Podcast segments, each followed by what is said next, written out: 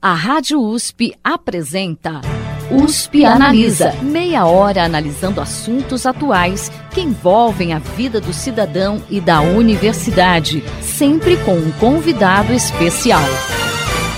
USP Analisa.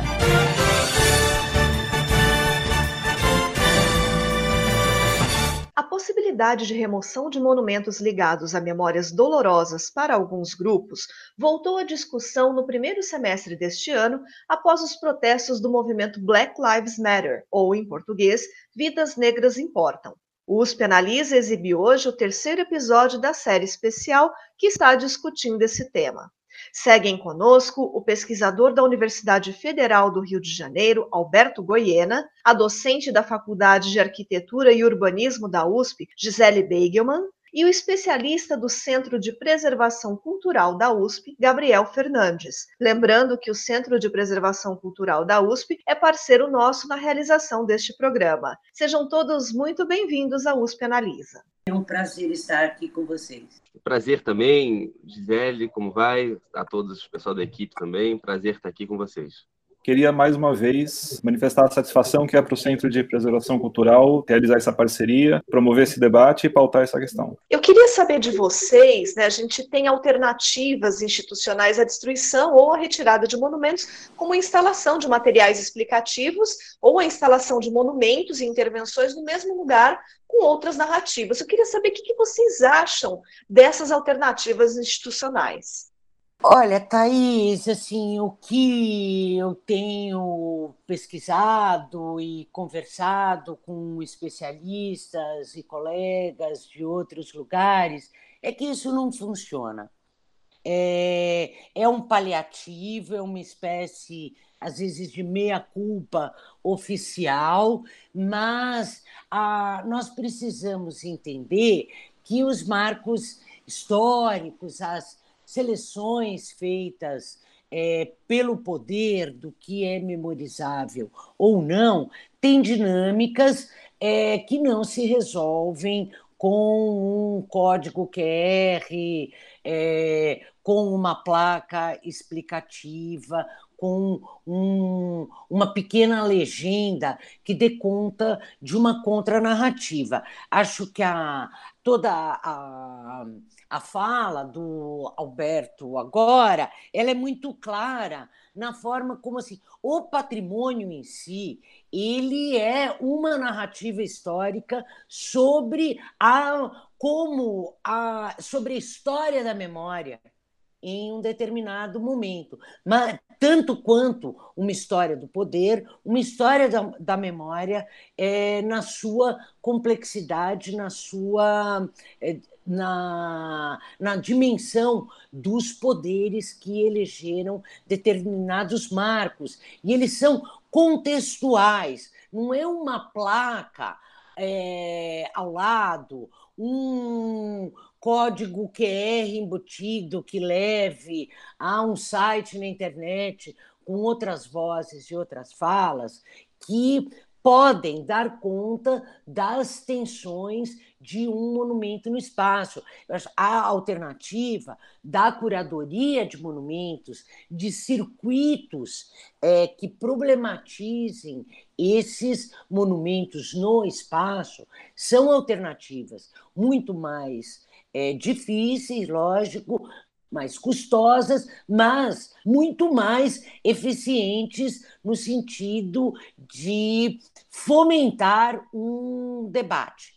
Em lugares como a cidade de São Paulo ou o Rio de Janeiro, em metrópoles em geral, onde esses monumentos hoje ocupam espaços bastante movimentados e marcados por N outras variáveis, não será uma placa acessória, é, nem um site online é, que se contrapõe às narrativas oficiais daquele monumento, que será capaz de dar conta das tensões daquele lugar.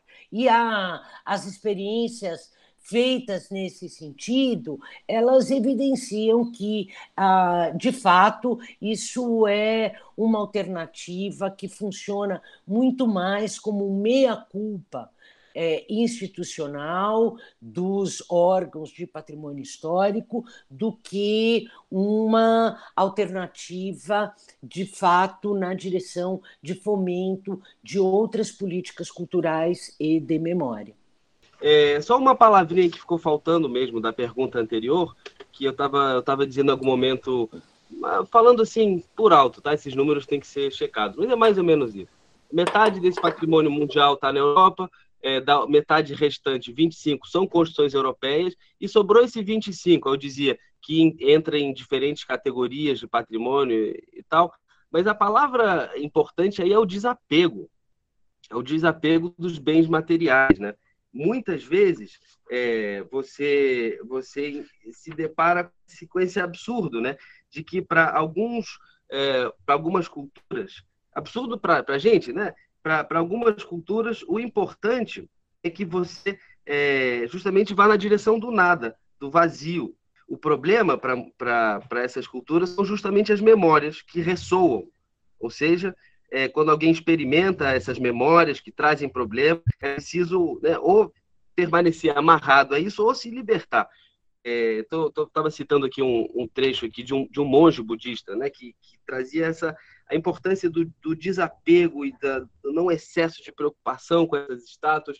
Me lembra também, é, eu, eu, eu, não recordo muito bem quem foi que disse isso, mas é algum historiador também do patrimônio que falava que estamos também numa situação de excesso de história, que precisaríamos construir um monumento à, à amnésia, né? E que assim que a gente construísse esse monumento, a gente esqueceria onde botou ele na cidade. Nem saberia mais onde está.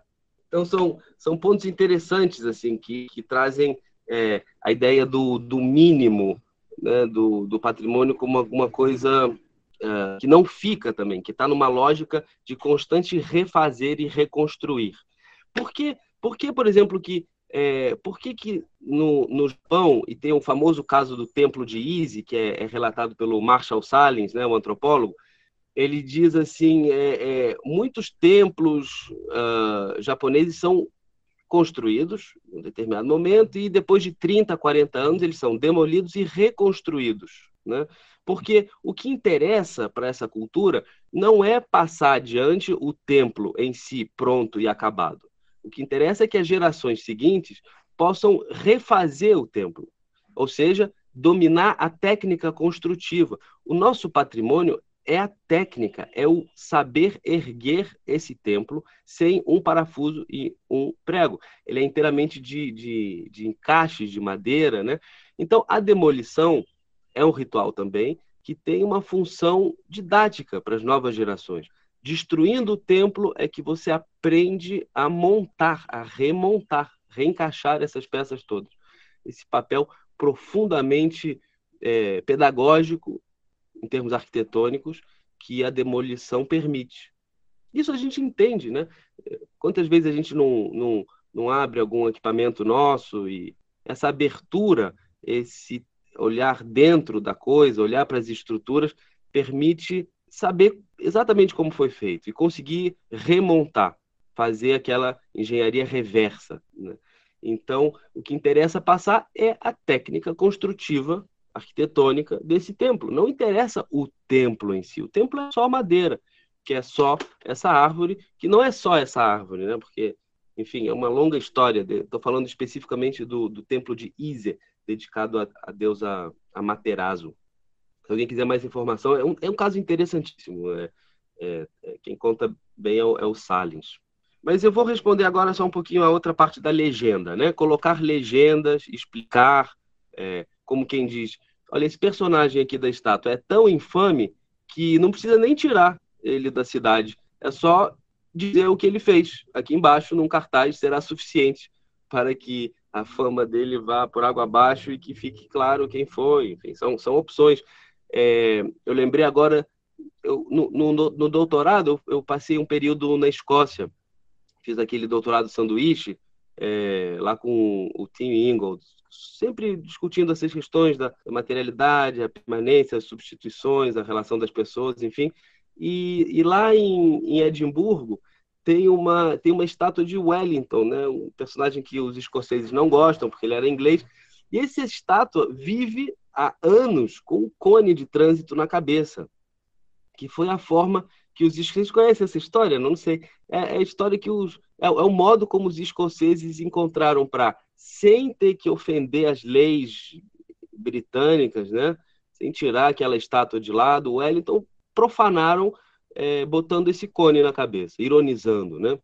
Ou então é, a gente vê personagens de direita, às vezes é, isso aconteceu na Espanha também. É, você vai lá e bota uma, uma bandeira LGBT, pendura ela do dessa estátua.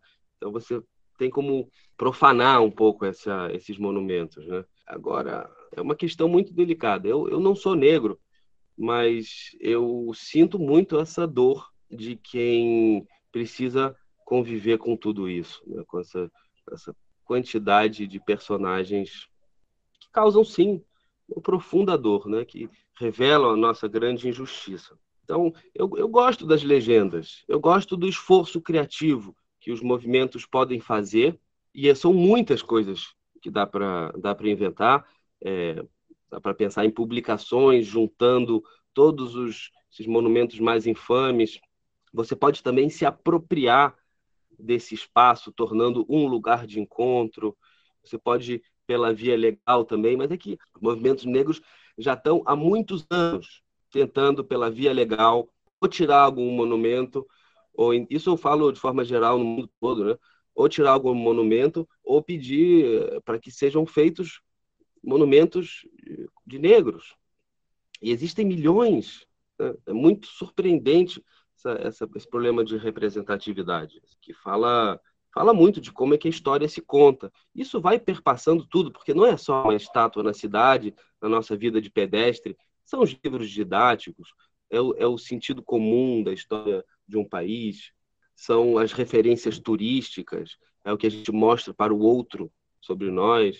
Então, então, eu acho que a legenda é o caminho, só que ela tem que ser muito, ela exige muita criatividade para que possa ter essa força. Pela via legal, as coisas estão, estão muito difíceis e cada vez mais difíceis. Eu estava falando agora do, do presidente Macron, a, a fala dele a respeito desses monumentos da República Francesa parece até Luís XIV, né, falando do, do acervo do antigo regime. É impressionante. Parece que não entenderam alguma coisa nesse processo. Ou seja, mais uma palavrinha assim é que eu acho que, que eu entendo perfeitamente a remoção violenta também. Eu, eu queria pegar esse último ponto e eu queria que vocês comentassem, enfim, é, o que que revelam essas práticas de de destruição. Enfim, essas, eh, essas práticas normalmente estão associadas a essas vozes silenciadas, vozes soterradas, memórias soterradas, é, mas é, e tudo indica que elas tenham um elas tenham um forte caráter performativo, quer dizer, elas em si, essas práticas violentas também são elas próprias um pouco como performance sobre esses movimentos. É, o que que revelam essas práticas de, de destruição? Olha, é, eu acho, Gabriel, que nós temos que colocar a questão num arco mais amplo. Né? A noção de patrimônio histórico ela é, é uma decorrência da destruição. Né? de uma certa forma. A noção de patrimônio ela passa a se instituir na França depois da Revolução Francesa, depois da destruição de uma série de marcos, e de modo que não é exagero, como vários especialistas é, sugerem, que o que define a noção de patrimônio é o medo da perda e não a vontade de preservar. Tanto que hoje nós vivemos essa compulsão pela memória porque a preservação num contexto em rede e digital é cada vez mais um enigma com problemáticas aí que fogem um pouco à nossa discussão, mas é o, o medo da perda que justifica a preservação em primeira instância. As obras colocadas no espaço público aí ao longo do século XIX, elas estão relacionadas a, a própria história do urbanismo, de modo é, quando os monumentos passam a ser pensados como marcos do tempo histórico que organizaria a, o deslocamento no espaço. Isso é muito particular na, nas cidades europeias. No, no caso brasileiro, nós importamos a ideia dos monumentos sem é, que essa prerrogativa da organização do espaço fosse uma constante é, entre nós.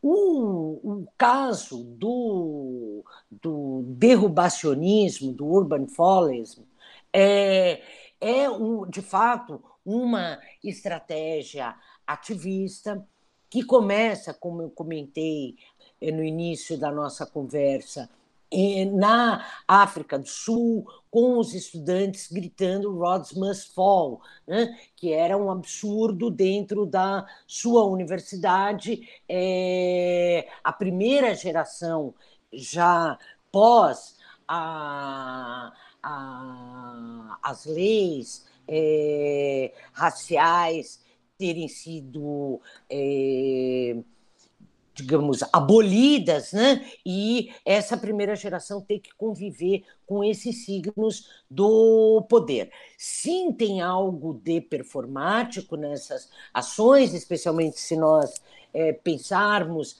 é, em outras que escapam ao momento aqui pós manifestações Black Lives Matter, é, e que a gente poderia citar, por exemplo, os enfrentamentos com os monumentos às bandeiras na cidade de São Paulo, organizados por movimentos indígenas. Né? Então, são formas é, de contraposição a uma violência histórica e social que se produz e se perpetua há séculos. Então, é nessa dinâmica é, de violências que se explicam os atos derrubacionistas, porque nós não podemos ser hipócritas ao ponto de esquecer que esse derrubacionismo ele também segue uma longa trajetória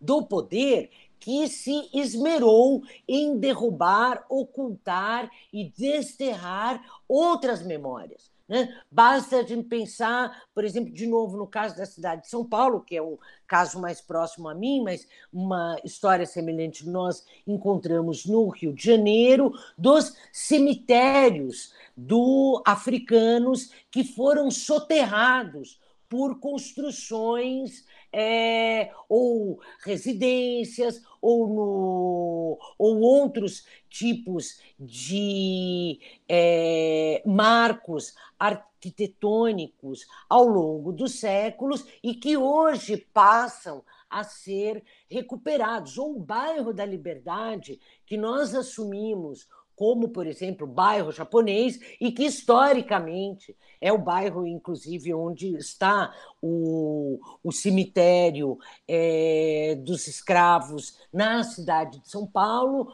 e onde era que era conhecido como Largo como o Largo da Forca. E assim que a República é instituída se é renomeado como contraponto como é, da Liberdade né? ou a Rua da Imperatriz, que virou a 15 de novembro. Então, esse processo, essa dinâmica de apagamentos, ela é constitutiva da história urbana e ela pode, como nos casos como o nosso brasileiro, que é uma história de violência social. Eu costumo dizer assim: nós não podemos esquecer que esse país de memoricidas, onde nós vivemos, é um país que se constitui a partir da. É, do o seu DNA é o genocídio indígena, a escravidão africana e a Inquisição. Isso nós carregamos na nossa certidão de nascimento. Então, nós trazemos essa violência contra a memória do outro já há muitos séculos. Um país onde é, se convencionou chamar a ditadura de ditabranda em relação às outras ditaduras do, da América do Sul, por supostamente ter menos mortos do que as outras, e nós não sabemos se teve mesmo menos, porque nós não temos acesso até hoje a essa documentação, nós não temos praticamente marcos que recordem a a espaços consagrados à memória da ditadura, como nós temos no Chile, como nós temos na Argentina, onde essa presença essa dor é problematizada cotidianamente a partir dessas instituições e a partir, especialmente, da força dos movimentos sociais que reivindicam essas contramemórias. Então, a, é, para é, resumir, me parece que, é, para além da performatividade do derrubacionismo, nós temos que entender o derrubacionismo numa dinâmica da constituição do patrimônio, que é uma constituição por excelência violenta. Ela não só elege os marcos daquilo que o poder escolheu para representar a sua história, como via de regra, as cidades se instituem, especialmente na América Latina, a partir, ou dos países coloniais como um todo, a partir do apagamento da memória do outro. Portanto, se o derrubacionismo tem em algum lugar algo que nós podemos, no contexto da arte contemporânea, entender como experiência da performatividade, no seu âmago, essa violência que o Alberto também já trouxe à tona em algumas outras respostas, é uma violência fruto de uma história de violências. Né? Então, os cemitérios que foram é, apagados da história pela construção de arquiteturas banais ou importantes. Os marcos é, de vida que foram apagados, a história dos mortos da ditadura. Nós temos até hoje é, esse imbróglio em torno do, da identificação das ossadas do cemitério Dom Bosco, do cemitério de Perus. Então, como é, a acusar o derrubacionismo de vandalismo quando a história do patrimônio é uma história de violência e de apagamento do outro. Eu finalizo com uma frase que abre o meu livro, inclusive, chama Memória da Amnésia. O Roberto falou como seria um monumento à amnésia. Memória da Amnésia foi um, um projeto que eu fiz na cidade de São Paulo, que é perguntar-se, acima de tudo, não como as coisas são memorizadas, mas interrogar quem decide o que deve ser esquecido, como deve ser esquecido e quando deve ser esquecido. Essa pergunta me parece que se contrapõe à ideia de é, pressupor e simplificar o derrubacionismo, que eu repito, é uma estratégia ativista como mero ato de vandalismo. É uma violência que responde a um processo de violências históricas que são constitutivas da história do patrimônio. Bom, infelizmente o programa de hoje está chegando ao final, mas a nossa discussão não termina aqui. Na próxima semana teremos o último episódio dessa série também com o pesquisador da Universidade Federal do Rio de Janeiro, Alberto Goiena, a docente da Faculdade de Arquitetura e Urbanismo da USP, Gisele Beigemann, e o especialista do Centro de Preservação Cultural da USP, Gabriel Fernandes. O USP Analisa de hoje fica por aqui. Até a próxima semana. Você ouviu USP Analisa, um programa da Rádio USP Ribeirão em parceria com o IEA Instituto de Estudos Avançados Polo Ribeirão Preto. Produção do Serviço de Comunicação Social da USP e do IEA. Coordenação Rosimeire Talamone. Apresentação Thaís Cardoso.